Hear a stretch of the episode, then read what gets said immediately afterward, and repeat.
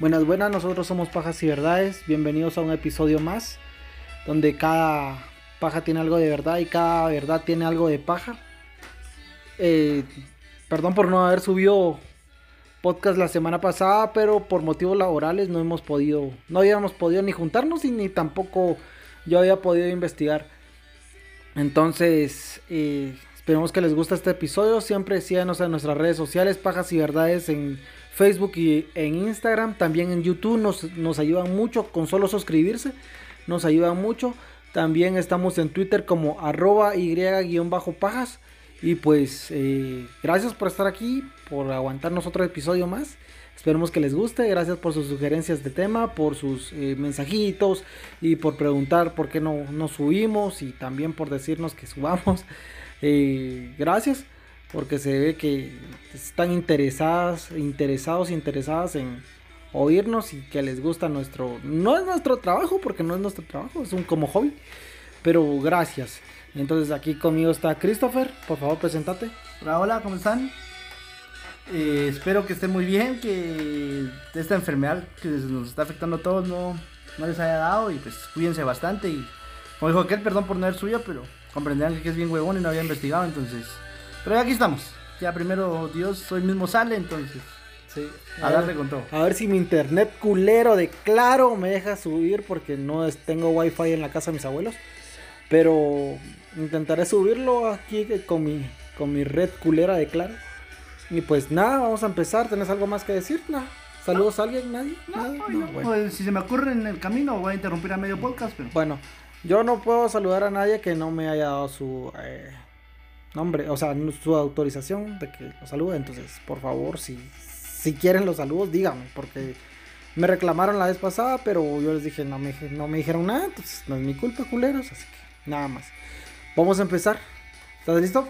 Sí, démosle. Bueno, es bien sabido que el público argentino es muy pasional. Lo podemos ver en, la, en el fútbol, en la política, en la música y en cada aspecto de, y entorno social de Argentina. Podemos citar varios ejemplos. Los partidos de cada año en el campeonato argentino. Partidos como River versus Boca, que por cierto, Boca perdió la final más importante de todas en Madrid. Y River tiene la copa, la, la mejor copa eh, Libertadores de toda la historia, culeros. Nada más quería tirar gas pimienta a los jugadores Sí, y todo, culeros. pero, pisados. bueno, disfrútenla. De- y también partidos como Newell's Old, Old Boys versus Rosario Central, Racing de Avellaneda contra Independiente.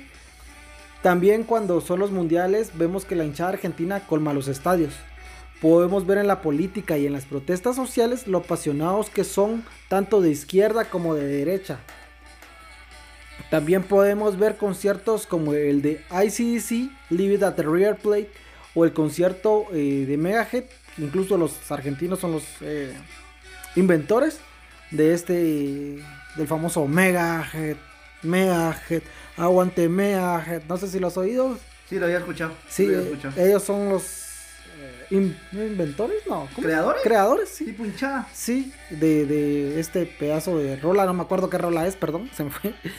Y el concierto de Soda Stereo en el 2007 en la gira Me Verás Volver, que fue la última gira de. Soda, sí, de Soda Stereo. Como grupo va, porque Cerati primero, después salió un par de discos solistas. No, es que primero eh, se separaron cuando en esta gira Me Verás Volver fue cuando se volvieron a, Como el a reencuentro. jun- Ajá. Y puta, sí, ahí ese año estuvo bien loco porque estuvo Soda Stereo, se reunió Héroes del Silencio, puta, los Bastrix Boys, o sea, Todos, todos. sí, un montón de, de reunirse. Ajá. O el concierto del Indio Solari en Olavarria eh, y su canción Jijiji, así se llama la rola, Jijiji, es muy buena, búsquenla, que es más conocida eh, como No lo soñé, que en el 2007 perderían dos eh, jóvenes la vida debido al exceso de venta de entradas, que fueron casi 300 mil. 300 mil entradas según lo que dice el Clarín. Las avalanchas humanas le pusieron fin a la vida de los dos jóvenes. Y es precisamente este último ámbito social, la música y los conciertos, lo que la noche del 30 de diciembre del 2004 en la discoteca República de Cromañón, Buenos Aires, cambiaría la vida de más de mil familias directamente y también causaría cambios políticos y culturales sobre los recitales de rock en Argentina. La banda argentina Callejeros, una bengala, un techo y las evidentes faltas a las normas para garantizar la vida y seguridad de eventos, de eventos masivos serían los protagonistas de esta tragedia, donde morirían 194 personas y habría, habrían al menos 1.432 heridos. Algunos que al día de hoy siguen sufriendo las secuelas tanto físicas como psicológicas de esa terrible noche. Y pues bueno, esta es la historia de la tragedia de Cromañón. Cromañón es, yo le digo cromañol, así que perdónenme. Se te traba la lengua. Eh, no sé por qué. Mm, algo todo. Algo, sí, pendejo. Y tal es algo. Sí. Entonces, no sé si habías oído de, la tragedia. No, ah, para nada.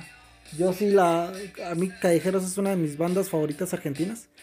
Eh, igual que Intoxicados, que también va a entrar medio, medio que va a entrar aquí. Y, o sea, la, para mí la mejor es Soda Stereo, obviamente, ¿verdad? Pero después vendría Callejeros, ¿va? Y sí, sí era muy fan, soy muy fan de ellos. Era porque ya no están juntos, spoiler, ¿va? Pero sí, sí, conocía esta y me imagino que bastantes que nos oyen también, de buena música, ¿verdad? Porque es un referente del rock latinoamericano. Tipo, yo la, yo la siento algo así tipo pibes chorros, más o menos. Tipo de música. No. Ah, es, cumbia vilera o. Pibes chorros es cumbia vilera. Ahora estos sí son rock and roll. Es más, más rock and Bueno, empezaremos por saber quiénes son Callejeros. Callejeros es una banda argentina que se formó en 1995 en la ciudad de Villa Celina, en la provincia de Buenos Aires. Al principio se llamaron Río Verde y básicamente tocaban covers de otras bandas. En 1996 la banda tiene nuevos integrantes y poco a poco van puliendo su sonido. Y a partir de 1997 la banda pasa a ser llamada Callejeros, nombre con el cual serían mundialmente famosos y también conocidos. El Pato Fontanet en la voz, Cristian Torrejón en el bajo, Maxi The, The The no sé cómo se pronuncia, The Freak en la guitarra, Eduardo Vázquez en la batería, del cual hablaremos casi al final del episodio porque también está involucrado en varias cosas. Elio Delgado en la guitarra, guitarra perdón, y los coros, y Juancho Carbone en el saxo y bandoleón. Estás comiendo todas las R's, Sí, no sé por qué. puro, puro janano, Nos van a empezar a alegar que somos malhabrados. Esta banda está con... Eh, perdón. ¡Ah! Pero viene tonto, viene tonto. Más siempre, Siempre vengo idiota para leer, no sé por qué. Y yo lo escribo lo peor de todo. Esta banda estaba condenada a los escándalos desde su inicio, pero también a la fama y a quedarse en la mente colectiva, eh, la mentalidad colectiva de toda Latinoamérica.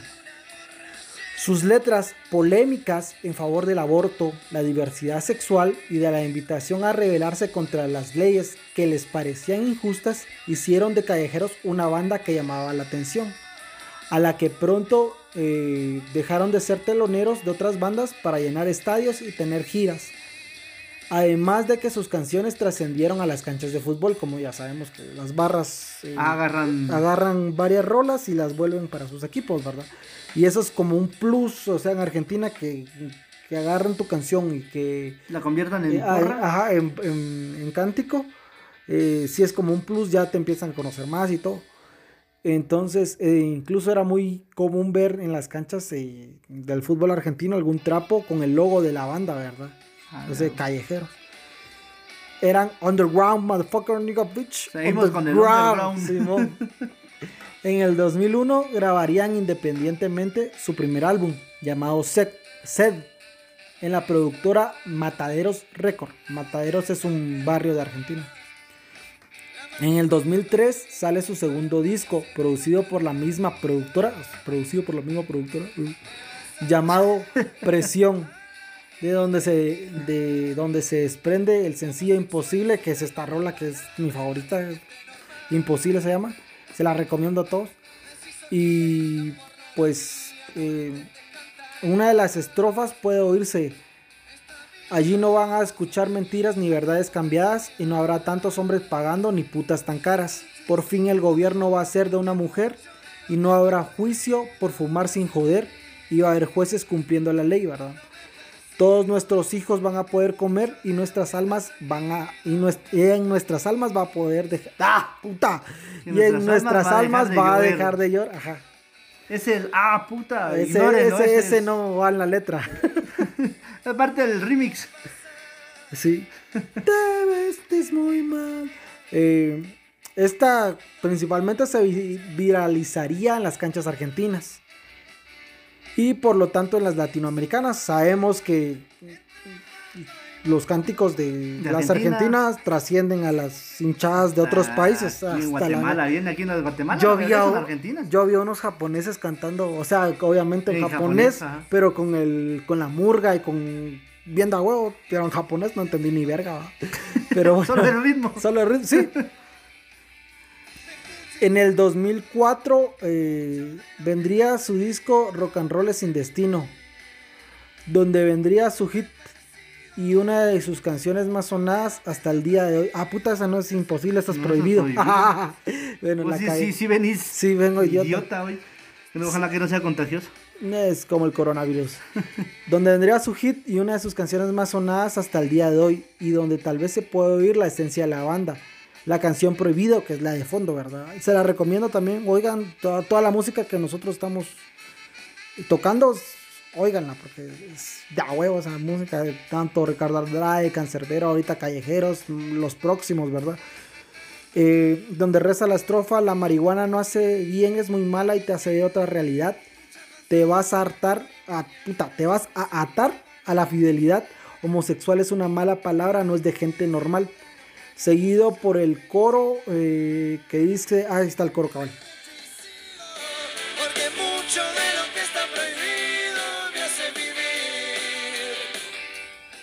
O sea, todo esto es lo que usualmente te dicen, ¿verdad? En las iglesias, eh, tus, papás, ¿verdad? Que, bueno, ciertos tipos de papás, ¿verdad? No todos son iguales. Entonces, eh, es como que un acto de rebeldía, ¿verdad? Entonces, esto llamaba mucho la atención de, de todos. Eh, la gente? Los, chavitos, ¿verdad? Cuando sos chavitos sos bien rebelde, mm, te pela la verga, crees que puedes cambiar el mundo vos solito, entonces por eso eh, se, se, popularizó, ¿verdad? Y Argentina es un país muy pasional, entonces también tuvo bastante, bastante pegue. Eh, con los discos anteriores se habían vuelto famosos, pero este tema y este disco en especial tal vez fue el que más éxito tuvo antes de la tragedia de Cromañol. Estaban tocando en recitales en toda la Argentina. La gente los seguía, compraba sus camisas, cantaba sus canciones, incluso las pedía, aunque algunas se censuraron en algunas emisoras por el contenido que tenían, ¿verdad? Y el 30 de diciembre del 2004 tenían una fecha para un toque en la República de Cromañón. Terminarían un año meteórico y muy bueno para toda la banda argentina, sin saber lo que desgraciadamente pasaría. Ese día, a las 5 de la tarde, la banda fue a hacer la prueba de sonido junto a la banda Ojos Locos, que tocaría antes que ellos. Eran sus teloneros.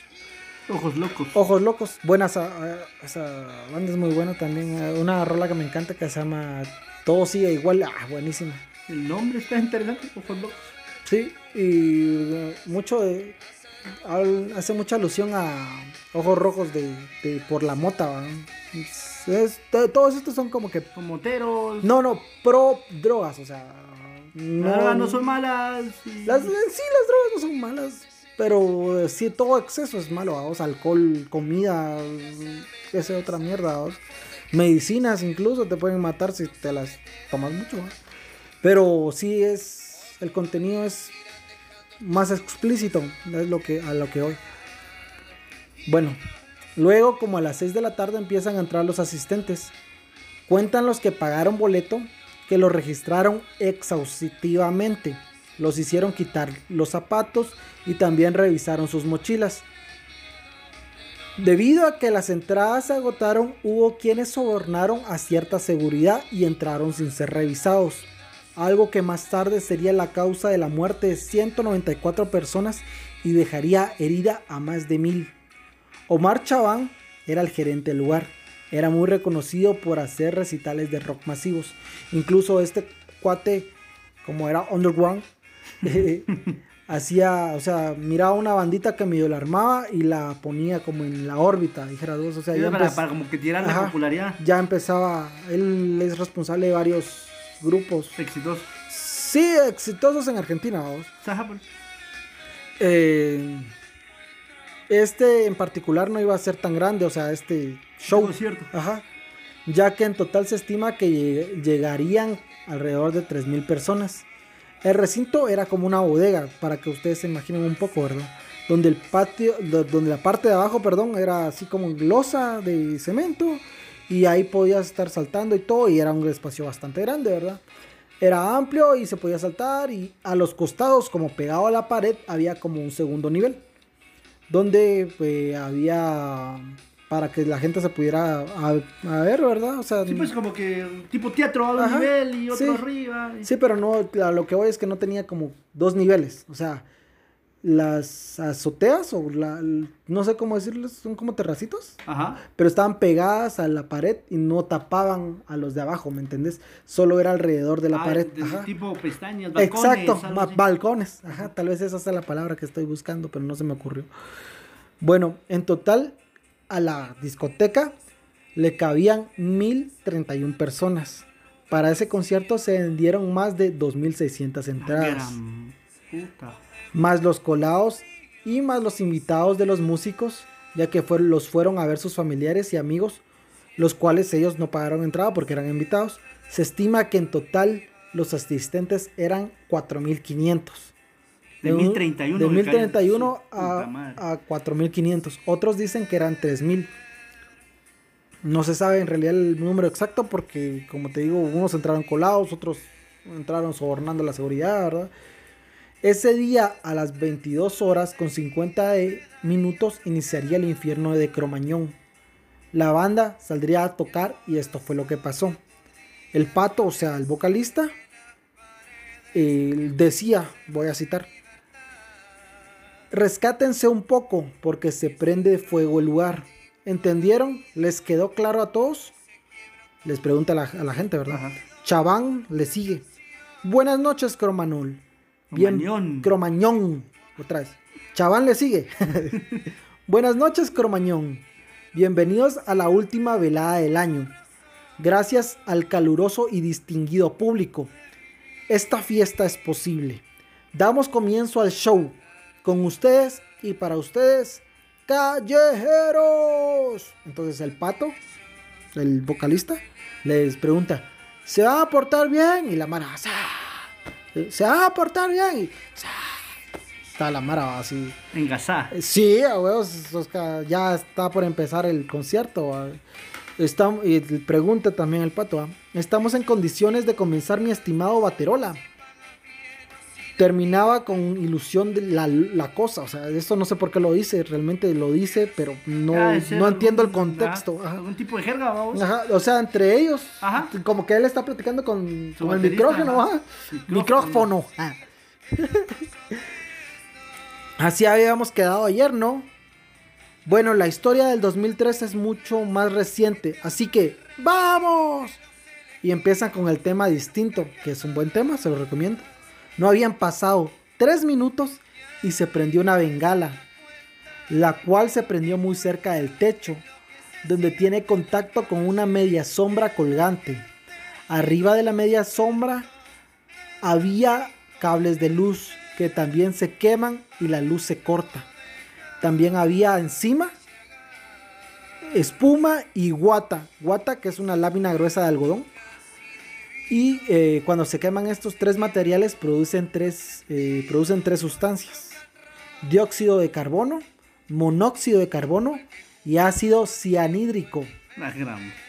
Este último, el ácido cianhídrico, fue lo que utilizaban en Estados Unidos para las cámaras de gas antes de que se implementara la inyección letal, ¿verdad? O la silla eléctrica. Ajá, no la pena de muerte. La- no, no, pena de muerte no.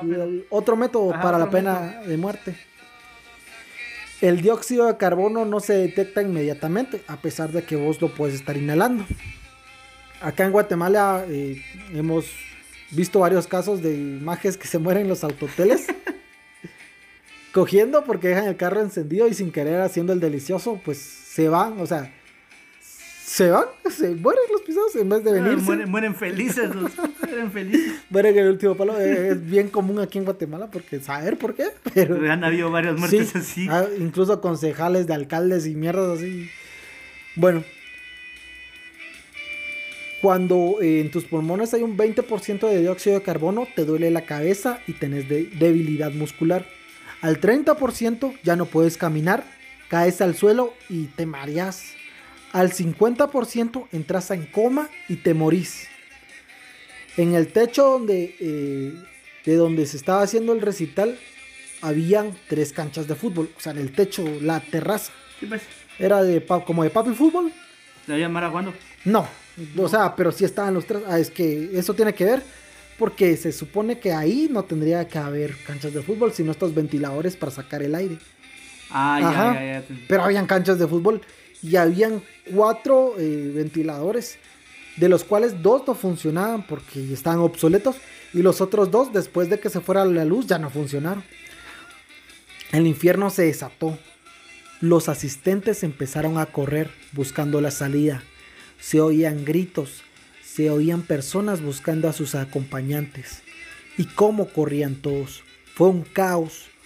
Al no haber la luz, solo se observaba el letrero que decía ex- exit, exit, Exit. exit, Ajá. salida en inglés, pela la verga. Puto, y vos tú aprendes con Duolingo. Es que no sé, cerote, a veces No he llegado a mi clase, a veces me pongo nervioso cuando leo. Que era el único que estaba prendido. O sea, solo ese rótulo estaba prendido porque como era de emergencia se había cortado la luz, pero solo ese. Ajá, sí, era Ajá. como luminoso. Ajá. Los jóvenes intentaron salir por esa puerta. La puerta sí era bastante grande, ¿verdad? Era una salida de emergencia. Y intentaron salir por esa puerta, pero estaba cerrado con candado y alambre. Además era súper difícil de abrir porque estaba desbalanceada y topada con el piso de abajo. Lo que hizo imposible que los chicos pudieran salir. Empezaron a querer derribarla, pero ya que estaban inhalando, inhalando dióxido de carbono y ante el esfuerzo que estuvieron haciendo porque estaban jadeando, sus pulmones fueron cediendo y muchos terminaron muriendo en esa puerta. Y es bien, no sé cómo decirte porque relata este The Freight, el ¿El bajista. No, no, No. el- creo que es bajista. Que él pasó, a, ¿cómo te creo? Del otro lado de la puerta. Y oyó que estaban pa, pa, pa, y después solo pa, y pa. Cuando como que fue Ajá, disminuyendo. la ajá, pero intensidad. fue rápido, o sea, todo eso, te lo estoy diciendo, no pasó ni una hora, o sea, fue todo rapidísimo. Y ahí se murieron bastantes, ¿verdad? Los demás salieron por donde habían entrado. Eh, son unas pequeñas puertas y muchos salían y se desvanecían en la calle. Muchos eh, otros empezaron a llamar a los bomberos y a la policía. Todo era un caos. Eh, unos tuvieron la suerte de salir y volvían a entrar a buscar sus familiares, sus parejas, sus amigos, incluso sus hijos. Cuando llegaron los bomberos no se dieron abasto para tantos heridos, vamos. Incluso los agarraron así como que pollitos, dijeras vos, y los jatearon, los pusieron uno a la par de otro mientras buscaban... eh, Además, la demás gente. O no, cómo- no, ¿Cómo oxigenarlos? ¿Cómo oxigenarlos? Porque, o sea, los majes están... Sí, pues ya no tenían. Ya no tenían oxígeno, están... ah, no, no sé qué no sé qué te da. Yo creo que es coma o no sé, pero... Estaban mal, ¿verdad? O sea, ya estaban tirados. Y como los argentinos usan mucho estos eh, pantalones cortos. Ajá, pan- Y chapulines y camisas cortas, ¿va?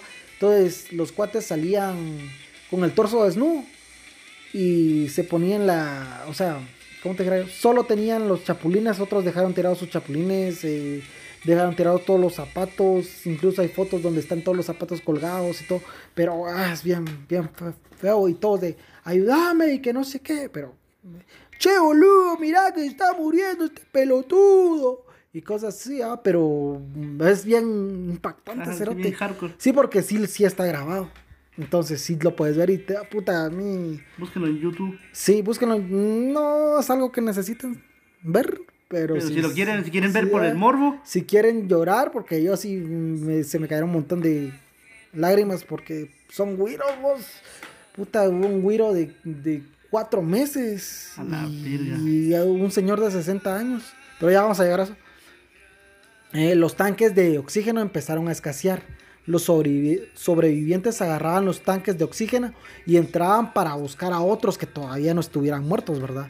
Las ambulancias iban y venían, llevando a los heridos a hospitales cercanos que terminaron colapsados. Incluso hubieron quienes al ver que ya no habían ambulancias disponibles, agarraron a los heridos, que eran sus amigos, y los llevaron en el bus hacia los hospitales más cercanos. Hay una foto donde se le ve a un joven que lleva en brazos a otro, ¿verdad? Y se ve como que si tuviera un bigote espeso. O sea, se ve. El cuate lo tiene. Lleva al otro. Va como corriendo. Lleva al otro en los brazos. Y se ve que tiene como un bigote. Pero no era un bigote. Era lo que estaban sacando sus pulmones. O sea. el- todo, todo lo Ajá, podrido. Ah, Estaba negro. Pero tenía negro todo, el, todo arriba del labio. Entonces. eh, fue un caos. Los que ent- entraban a rescatar gente recuerdan ver a todos tirados y al que levantaba la mano o al que daba signos de que estaba respirando eran a los que sacaban. Las familias de todos los que se eh, fueron se enteraron por la TV o por la radio de lo que estaba pasando y también llegaron lo más rápido que pudieron a ver cómo estaban sus familiares. Era una locura. Así pasó toda la madrugada del 30 y también la mañana del 31. Ya se hablaban de más de 100 muertos. Los familiares hacían una cola enorme para reconocer el cuerpo de sus familiares en la morgue, que se saturó de tanto fallecido. Otros buscaban a sus familiares en los hospitales. Muchos pudieron ver cómo sacaban los cuerpos de sus hijos, hermanos, tíos, padres de Cromañón. Las noticias hacían en vivos. Hubieron otros que incluso eh, gente que vivía cerca de Cromañón lo recibió en su casa y ahí pasaron la noche. Más tarde darían la lista de los fallecidos que habían podido ser reconocidos por sus identificaciones en la morgue. Pero es bien mierda porque es un video donde se para un cuate, ah, está todos en fila como en bolita y el cuate dice, estos son los que están muertos. Ah, es como que estuvieras pasando lista de, de, de- De colegio. de universidad, de colegio, ¿va? Y solo se veía cómo se quedaran atrás, va. Pero puta, el pobre cuate también. Sí, pues, su trabajo, Su ¿qué trabajo podía hacer? podía hacer. Eh, em, pues sí, los que tenían una pequeña esperanza de que estuvieran en hospitales fueron a los hospitales. Incluso hay un video donde un doctor está dando una rueda de prensa. Todos le están diciendo que cómo están los cuates. Ahí él está dando la, la rueda de prensa. Al finalizar, un hombre le pregunta por su hija. El doctor le dice, "Las- lamentablemente la tenemos en la lista de los eh, fallecidos. Y el maje se pone a llorar, pero a la puta voz, yo me puse a chillar con él porque ah, yo tengo una hija, vamos. Y... Qué desgarrador, sí, o sea, tú... No, no, no sé, no sé quién sea, no sé cuántos años tenga. Pero... Puta, o sea, cómo se pone a llorar el cuate y se abraza, no sé si es la mamá o la hermana, pero iba con una chava. Y se ponen a llorar los dos. Ah, es bien, Bien bélico. bien bélico a vos. Luego de hacer el recuento de los daños, ah, tipo Gloria Trevi, se dieron las cifras finales. Eh, 194 personas fallecidas y había al menos 1432 muertos, heridos, puta. Perdieron la vida desde un bebé de 10 meses, niños de 4 años, la mayoría no pasaba de los 30, y el mayor fue el tío Osvaldo, Osvaldo, perdón, José Defrey, tío del guitarrista de Callejeros. Pero ¿quién puta lleva un bebé de 10 meses también en un concierto así? Es muy común allá. También se pasan de verga, ah, porque no, no tendrían que hacer. Pero es las culturas son distintas, vamos. Ponete aquí, no te dejan entrar con un güiro en un concierto. o sea, nada, come mierda. Tengas tu boleto, no, no te dejan entrar. Una cosa buena de Guatemala que siempre le andamos cagando, que somos bien pendejos y que, que- que Pero por lo menos somos no bien salvajes en ciertas cosas, pero por lo menos en eso sí estamos bien, va. Eh, así como él, también hubo otras víctimas familiares de callejeros que perdieron la vida. fallecieron la novia del Pato Santos Fontanet, que era el vocalista, que es ajá, la madre del baterista, la esposa y los primos del manager, el hermano del percusionista y cinco familiares del guitarrista Maxi DeFray. Ah, su tía, su tío, su hijada de 15 años, su prima y el novio de su prima. Menciono esto no porque estas víctimas valgan más que las demás, o sea, todas las vidas valen lo mismo, sino porque más tarde se le acusaría injustamente, a mi parecer, a mi parecer, porque es polémico esa mierda, cómo se tiran verga en los comentarios de, de, de los videos. Calle, eh, los acusaron injustamente a callejeros, vamos, a mi parecer. Empezaron ciertos rumores, algunos no resultaron ser ciertos y otros sí, ¿verdad? Se rumoreó por, la, por esto que decías del niño que murió, Ajá. del bebé, que en Cromañón específicamente en el baño de mujeres había una guardería improvisada donde los padres cuando habían podido dejar a sus hijos, a sus bendiciones con un familiar, iban a dejar a sus bendiciones para que se los cuidaran. Sí, cerote. o sea, pero esto se. ¿Cómo te diré? Se desmintió. O sea, era pura paja. Pura rumor. Ajá. Pero puta, si alguien. Si era cierto, si también- no, pero para que haya un rumor así, un antecedente tuvo que haber habido. Como mierda también. si no tienen con quién dejar a su bendición, no vayan cerotes. Pero bueno. Los bomberos no estaban capacitados para ni siquiera reconocer la clase de humo que era la que estaba emanando del lugar. Que no los culpa a ellos porque tendrían que haberlos capacitado a vos.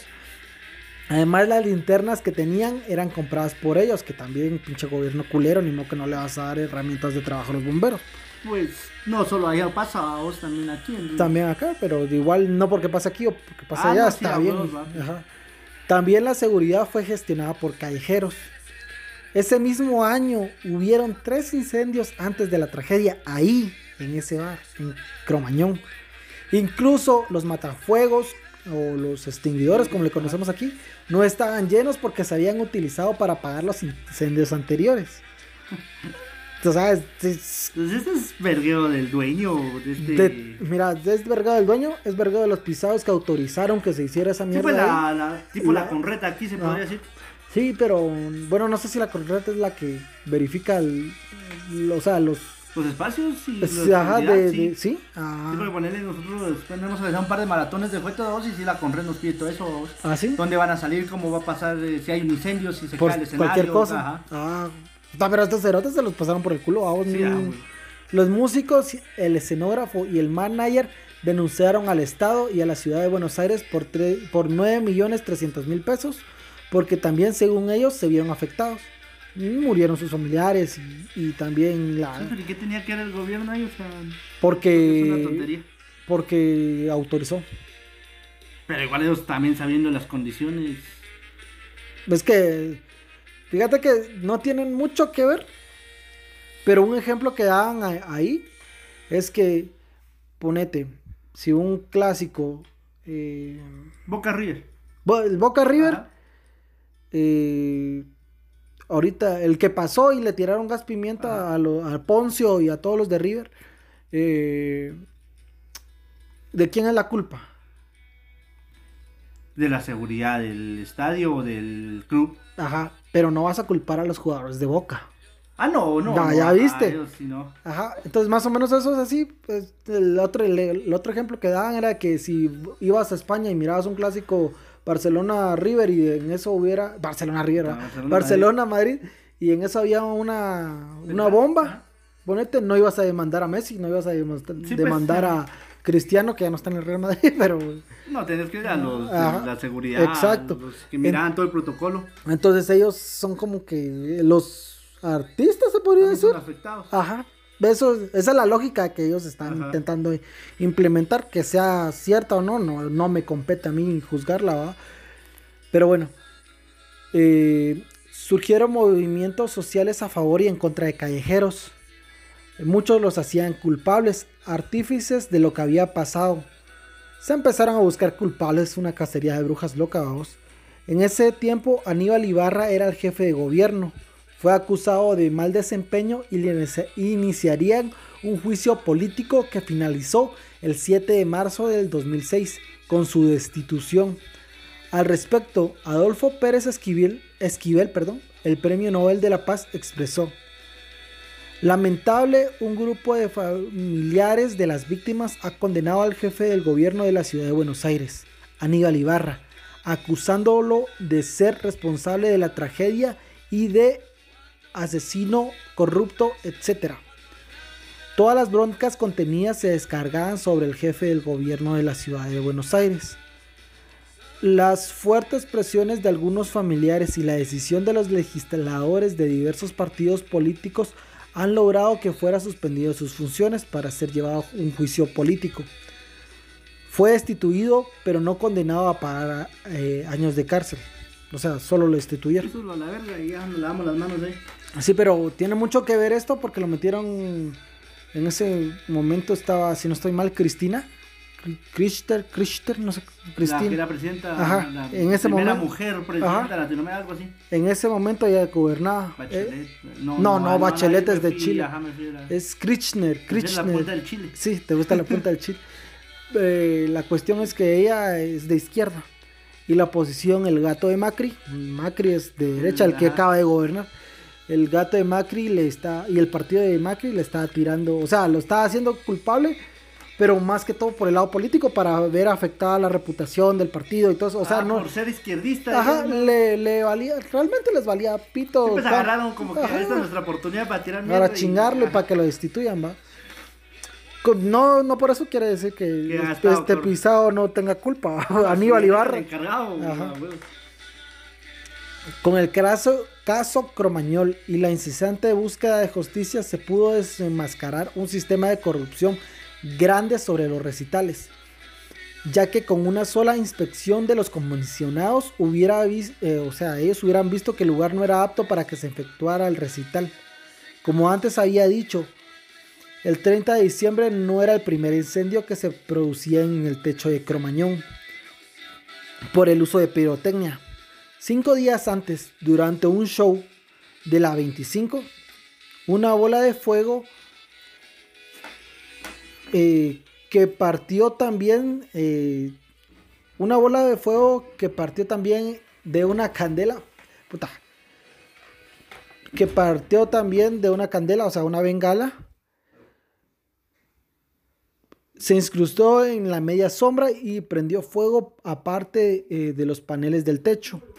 El show continuó 15 minutos más tarde, después de que el personal del lugar pudiera apagar el incendio con las mangueras y los matafuegos. O sea, después de 15 minutos, lo dejaron seguir, los dejaron seguir nomás así, se quemó el techo, no hay clavo, ya se cerró, está bueno, dele, otra vez. Y las personas que habían salido del boliche volvieron a ingresar, incluso se colaron más personas porque habían salido de- del boliche.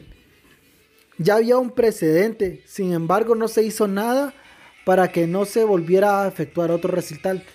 Se supone que el gobierno y los bomberos tenían que dar ciertos permisos. Sí se los dieron, pero sin ver antes las condiciones del boliche, o sea, de la discoteca. Se buscaba justicia y se demandó a los organizadores, a los músicos, a los dueños de las instalaciones y a varios funcionarios públicos. Acá tengo que aclarar algo. No sé cómo funciona el sistema legal en Argentina. Le pregunté a nuestros amigos del podcast No Esperes un Final Feliz y ellos me dijeron que era... bonito nombre, la verga. Sí, es muy bueno. No, pero digo el nombre, o sea, no esperes un, un final feliz. Sí. Eh, son muy buenos, te los recomiendo. Escúchenlos. Y ellos me dijeron que era bastante complicado explicármelo porque ellos tampoco mucho lo entendían. A la gran- Y si ellos son de Argentina. Sí, es, no, pero es que está bien complicado y igual nuestro, nuestro sistema de justicia también es bien complicado. Pero bueno, pinches abogados pisados. Eh, así que lo diré como... Sí, saludos. que al Everson, saludos al Everson. Así que lo diré como yo lo entendí, ¿verdad? Yo entendí que hubo un primer juicio donde los condenaron a ciertas personas, pero a los músicos los absolvieron. Luego de eso, como que apelaron, ya que nos habían sentenciado a los músicos. Y hubo otro juicio donde sí los condenaron. Yo así lo entiendo. Si en caso no es así, pues perdón. O sea, condenaron primero a los encargados de ver el Ajá. protocolo y todo, pero Ajá. querían que les metieran, que trabaran a los músicos. Ajá, pero así, o sea, sí los eh, ligaron a proceso, Pero no los, no los condenaron. condenaron. De ahí como que hubo otro movimiento y los ya lo, lo llevaron a juicio. Ajá, el segundo juicio, pero juzgaron otra vez a todos Ajá, y ya los con- condenaron. junto con los anteriores. Ajá, exacto. Y de ahí los volvieron a... o ahí no, quedó. solo ahí quedó, Ah, supuestamente. Yo así lo entendí. Perdón si no es así, ¿verdad? Porque no soy abogado. Sí, yo ni- te entendía a vos, Sí. entonces está, pisado. No soy abogado, ni, ni mucho menos abogado argentino. Che, boludo. Bueno, las condenas fueron así. Patricio Fontanet, cantante de Callejeros, a 7 años de cárcel. Todos los músicos cumplieron la mitad de años de cárcel. O sea, los tres y medio salieron. Pato en Fontanet incluso fue. se hizo el. No sé si se hizo el enfermo, estaba el enfermo, pero aplicó la que aquí aplican los políticos de cuello blanco de hacerse el enfermo. Ajá. Que- ah, por cierto, Roberto Barrera se murió, pero vamos a tocar ese tema al final. Máximo de Frey, guitarrista de Callejeros, a 5 años de cárcel, igual libertad condicional. El Helio Delgado, eh, saludos al Helio, eh, también 5 años de cárcel. Cristian Torrejón, bajista, 5 años de cárcel. Juan Carboné, saxofonista, 5 años de cárcel.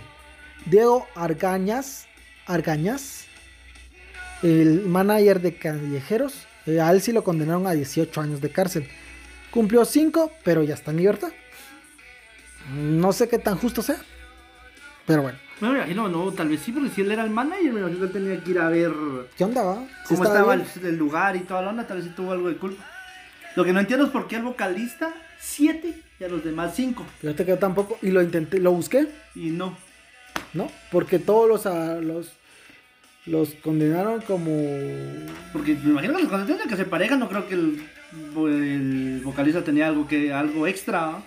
A ver, pues, tal vez por ser el líder de la banda. Me imagino, porque no, aunque eso no tendría que ser un término jurídico, ¿va? Pero, o sea, injusto. Es bien injusto, pero bueno, de plan. Diego Cardel, escenógrafo de Callejeros, a 5 años, pero está libre. Omar Chaván, gerenciador de Cromañol, fue condenado a 10, a 20, perdón, años de cárcel. Después se redujo a 10 años de cárcel y 9 meses. Murió cumpliendo su condena en 2014 en el hospital Santojani, así se llama. Santo Janes. Santojani.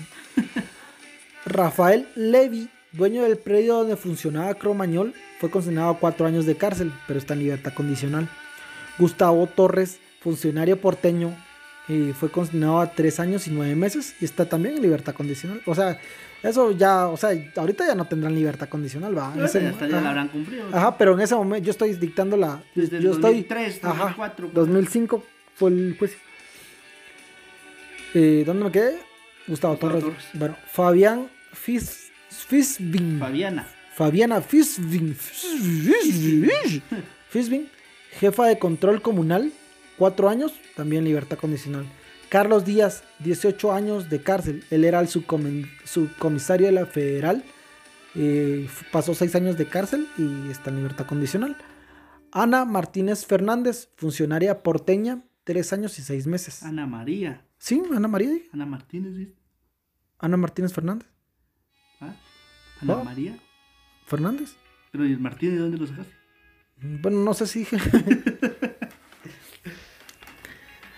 Aníbal Ibarra. Esta tragedia provocó que en la legis- la, legislatura de la ciudad de Buenos Aires se acusara al entonces jefe de gobierno Aníbal Ibarra. Y se le destituyó del cargo, ¿verdad? Fíjate que yo siento que desde Omar Chaván hasta Aníbal Ibarra, sí, todos eran culpables. Pero meter a los, al los músicos. escenógrafo y al músico. Bueno, tal vez el escenógrafo, escenógrafo, tal vez sí. ajá. Pero los músicos, no. El manager sí también tenía que irse. Yo también pinta. siento eso, vamos. Pero eh, ahorita vamos a ver. Luego de la tragedia surgió el efecto cromañón, que fue la clausura masiva de boliches que incumplían las normas de seguridad. Ahora, hasta ahora que se murieron 194 personas, vamos a empezar a hacer nuestro que La trabajo. tendencia en Latinoamérica y hasta que pase Hasta algo. que se cagan en Ajá. algo.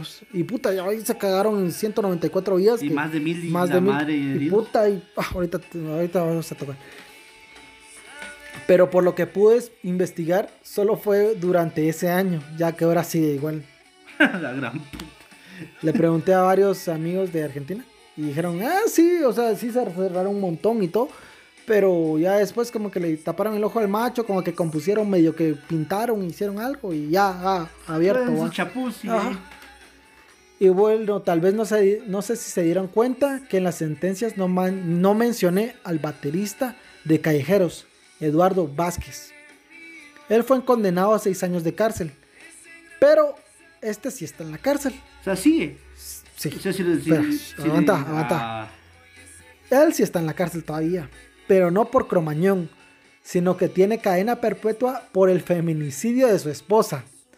En la madrugada del 2010 del no, perdón, en la madrugada del 10 de febrero del 2010, Wanda Tadei fue atacada por su esposo en el marco de una discusión que se venía extendiendo desde la noche anterior. Eduardo Vázquez, quien luego rozaría con alcohol eh, sobre el cuerpo de la mujer, le prendió fuego con un encendedor. Hijo de puta. Loco, el hijo de puta vos. Hijo de puta. Causándole gravísimas quemaduras. Inmediatamente después Vázquez apagó con una manta el fuego sobre Wanda y la llevó al hospital Santo Jani de Buenos Aires, donde murió el chabán. Lo llevó bien, coincidencias de la vida.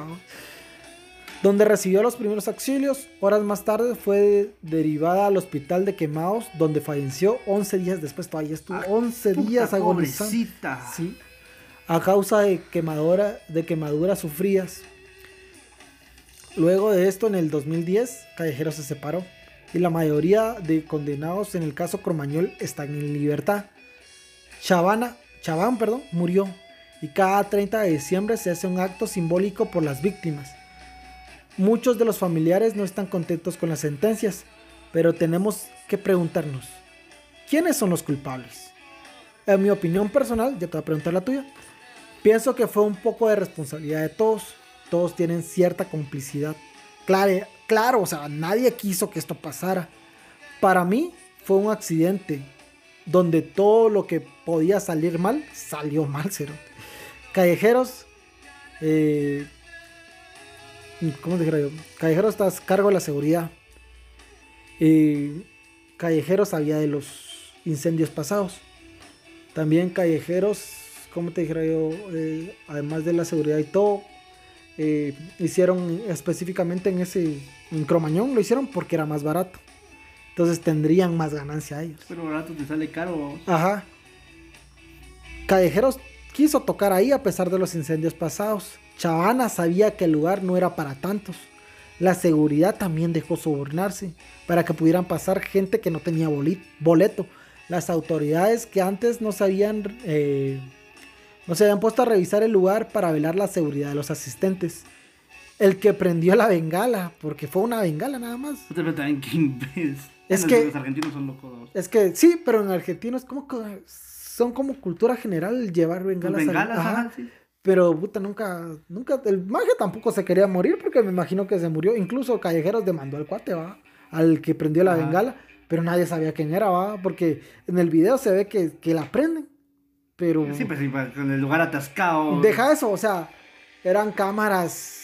Puta, en el 2004, o sea, no tenés resolución, no tenés nada. Y estaban todos, de, estaba de espaldas, va. O sea, están. La cámara estaba grabando a, a, callejeros y se ve la bengala que se enciende. Y ahí es donde se desata todo. El video está en YouTube. No lo vean si no se quieren poner tristes. bueno, que ¿dónde me quedé? Lo del chavo la bengala. Ok.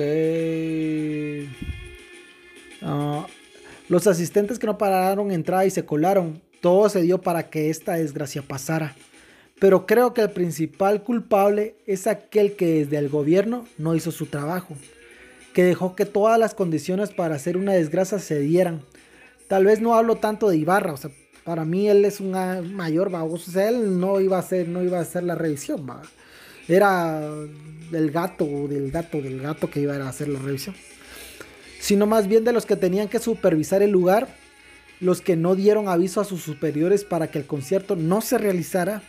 No se puede tachar a callejeros de pirómanos y asesinos como varios los tratan porque todos dicen, ah, es que son pirómanos y que ellos eh, incentivaron a la gente, así se dice. Ajá, incentivaron. incentivaron a la gente para que aprendiera bengalas. No, hombre, tampoco va. Ellos fueron a tocar. Claro, la seguridad está bajo, bajo su supervisión. Pero nadie quiso que todo esto pasara. Recordemos que ellos también perdieron seres queridos. Los asistentes que sobrevivieron tuvieron que pasar secuelas de esa noche.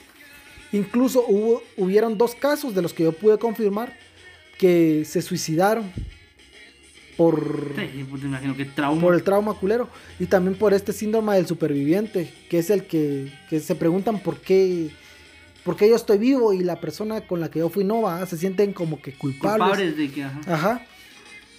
Y que eh, este le dio a varios, vamos. Incluso hay una chava que la entubaron para meterle el oxígeno.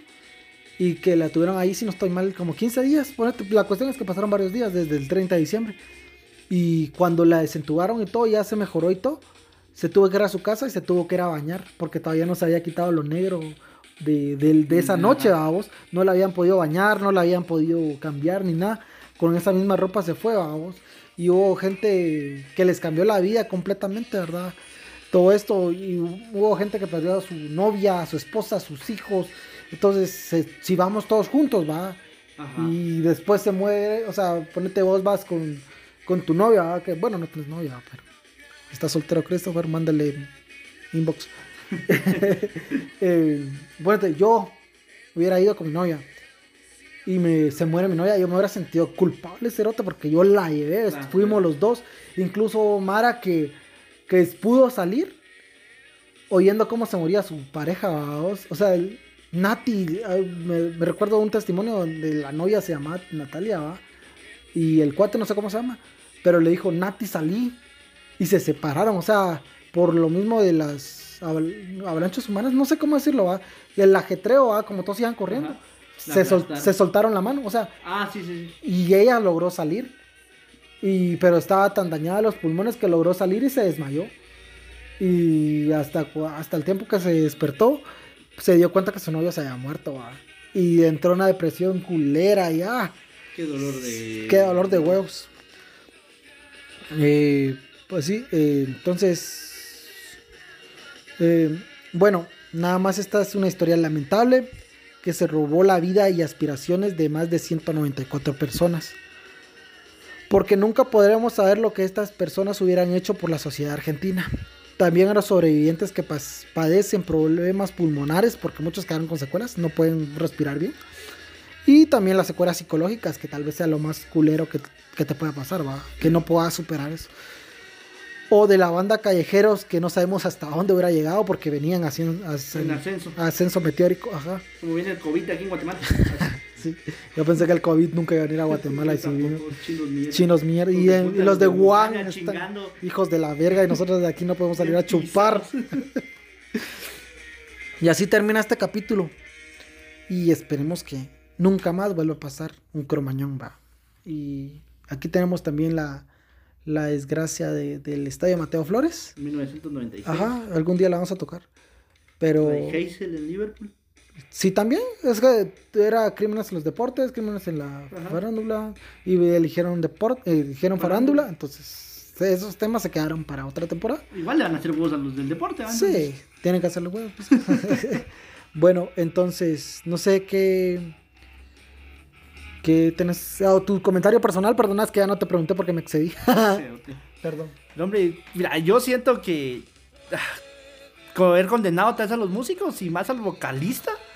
Sí, Siento que, injusto. ajá, siento que es algo injusto. O sea, los- para mí los músicos, tal no tanto porque yo confío, creo que si vos vas, vos tenés a tu manager, tenés a tu escenógrafo y tenés Mara que se va a encargar de ver la seguridad, no te, no te vas a ir a meter vos, va, porque por eso, por eso confías en ellos. Además, yo lo que siento mucho, más que todo por lo que los. No los. Por lo que. El, ¿Cómo te yo? Por lo que los creo inocentes, es porque ellos perdieron familia, pues. O sea, no es que. que ellos salieron así como que sin nada. O sea, solo el baterista sí ojalá se pudre al cerote en la cárcel, va. Hijo de la verga.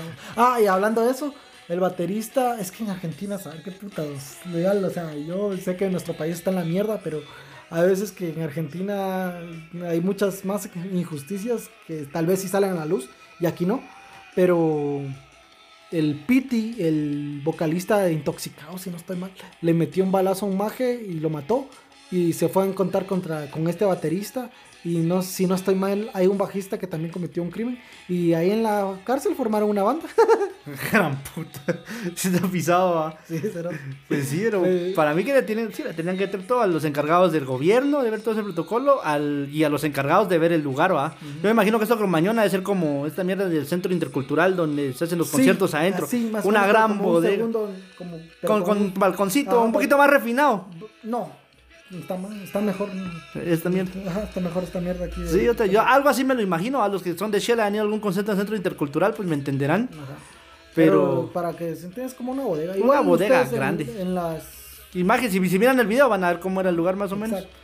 Entonces solo y siempre hay que tener en cuenta, si uno ya no encuentra entrada, pues por algo es, no hay que irse a meter a la fuerza.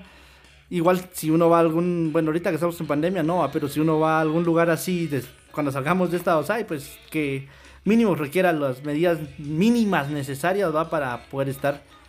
Y eso, Siempre cuídense porque igual por un concierto no van a perder la vida. ¿va? ajá, hasta lo pueden ver en Aunque Facebook también Live. ah, hubo. Hubieron muchos mages que sí pagaron entrada a vos y que iban con toda la. Sí, pues ellos sí son inocentes, ajá. Y, y se murieron Y la corrupción está en todos lados, tratemos de ser justos y legales en todo. en todo sentido.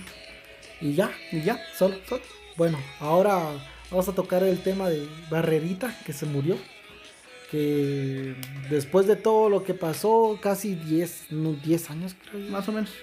del, desapa- del desaparecimiento, no sé si así, ah, De haber desaparecido. de haber desaparecido Cristina Sicabiza, a Roberto Barrera, el principal sospechoso, eh, le dio COVID y se petateó el cerote. No te tocaba. cerote. Legal que no, tocaba, culero, no te puta, Tenía tocaba. que podrirse en la cárcel. Te- yo tengo un amigo muy eh, cercano, estudiamos juntos hace mucho tiempo, pero todavía nos hablamos. Principalmente nos chingamos porque él es del Real Madrid y yo del Barcelona, ¿va? entonces nos tiramos Ajá. mierda te tiraron mierda del 8 Ay, me gusta tirar mierda con cualquier lado. La cuestión es que este cuate es médico y tiene a sus colegas trabajando en el hospital allá, ¿va? con eso. Y dice que sí, o sea, Que sí sí, era- se murió, sí se murió y además que en las últimas le preguntaron, le, le dijeron, mira, deja, de- dejanos dicho dónde está el cuerpo, ¿va? Y no quiso decir. Se lo llevó a la tumba, en parte porque también la mamá está... Implicar. eh, no te podría decir yo que implicada porque sería eh, que a mí me consta y no me consta, pero sí está señalada, ¿cómo es? Imputada Imputada. por, eh, por algunos Puta. casos. por algunos casos de... O sea, no, por algunos casos. Por ese caso en específico. Y si él declaraba algo, podía chingar. Ajá, le podía, la podía dejar bien Ajá, pisar. la podía dejar bien pisa. Entonces, por eso, Pero no le tocaba al hijo de puta. no, hombre, no le tocaba. Pero bueno, Igual se lo llevó el COVID al cerote. Igual Marco Papa, entregate cerote. Golpeador de mujeres. Fue buena onda para siempre. Hijo de puta. Un tutalegazo te voy a dar. Yo sé que el barco papato no, no, no estoy justificando nada. Pero qué carrón el que te tenía el cerote. Qué carrazo cerote. Sí, en el que video, está- Ajá, sí. qué carrón. Puta, aquí en Xelajú se ve una gobierno más de medio millón en cerote. No sé ni por ir a jugar bolo, el mierda. Jugó bolo el cerote. Contra Guastatoy. Sí, en- entregate papá porque legal es por tu bien. Ni yo no te defiendo porque me caes mal cerote, nos veniste a huevear. Pero bueno, no sé qué A más. no me cae mal, pero tiene que, me cae pa- mal. tiene, que, tiene que pagar el cerote, no porque sea futbolista, sea figura Ajá. pública, está encima de la ley. No tiene Y todo- nada todo- que y ver. todos los cerotes o cerotes que lo están lo defendiendo, sí, defienden. coman mierda coman también. mierda. Porque... Sí, es que solo quiere su pisto. No, cerote, está maltratando a una mujer, tenés que hacerle huevos. Sí, y- o Y igual ha- si la y mujer le hubiera pegado, prueba- entonces la mujer tendría que irse presa. Ajá, y hay pruebas. Que lo- Sí. Y él ya está condenado. Mm, Está en libertad condicional. No. No, eh, Medida sustitutiva. esa mierda que tú, medida cautelar, creo que se llama. Te pagó cinco quetzales Diarios. diarios, ajá. menos de un dólar para lo que ese pisado ganó. Sí. Pero bueno, ahorita nada más son los temas que están aconteciendo en nuestra Guatemala. Y ahí cuando se entrega eso te va a hacer noticia top, entonces... No, No creo que se entregue la verdad. ese pisado lo van a encontrar. No Sí, creo ya- que lo encuentre. Yo digo que se fue al del país. Sí. Que se fue a la mierda del país. Pero sí, te- ya miras que todos nos alcanza el karma, entonces Sí, vos. ahí que, que no le dé cirrosis al cerote y que pueda pagar su condena, no, no se muera como Roberto. Pero nada más. Entonces, eh, ¿algo más que acotar, querido Chris? Solamente gracias por escucharnos y esperamos que este episodio salga rápido y la próxima semana tener otro. Si el puto, co el COVID, si el puto claro nos deja, si el puto internet de claro nos deja. y nada más, muchachos, les agradecemos mucho. Siempre síganos en nuestras redes sociales, Pajas y Verdades en Facebook y en Instagram, también en eh, YouTube. Suscríbanse, por favor. Y en Twitter estamos como arroba y, eh, y guion bajo pajas. Un ser más cerote ese, pero ya, ya está. Ya estuvo. Y ya. Bueno, muchas, muchas gracias. Órale.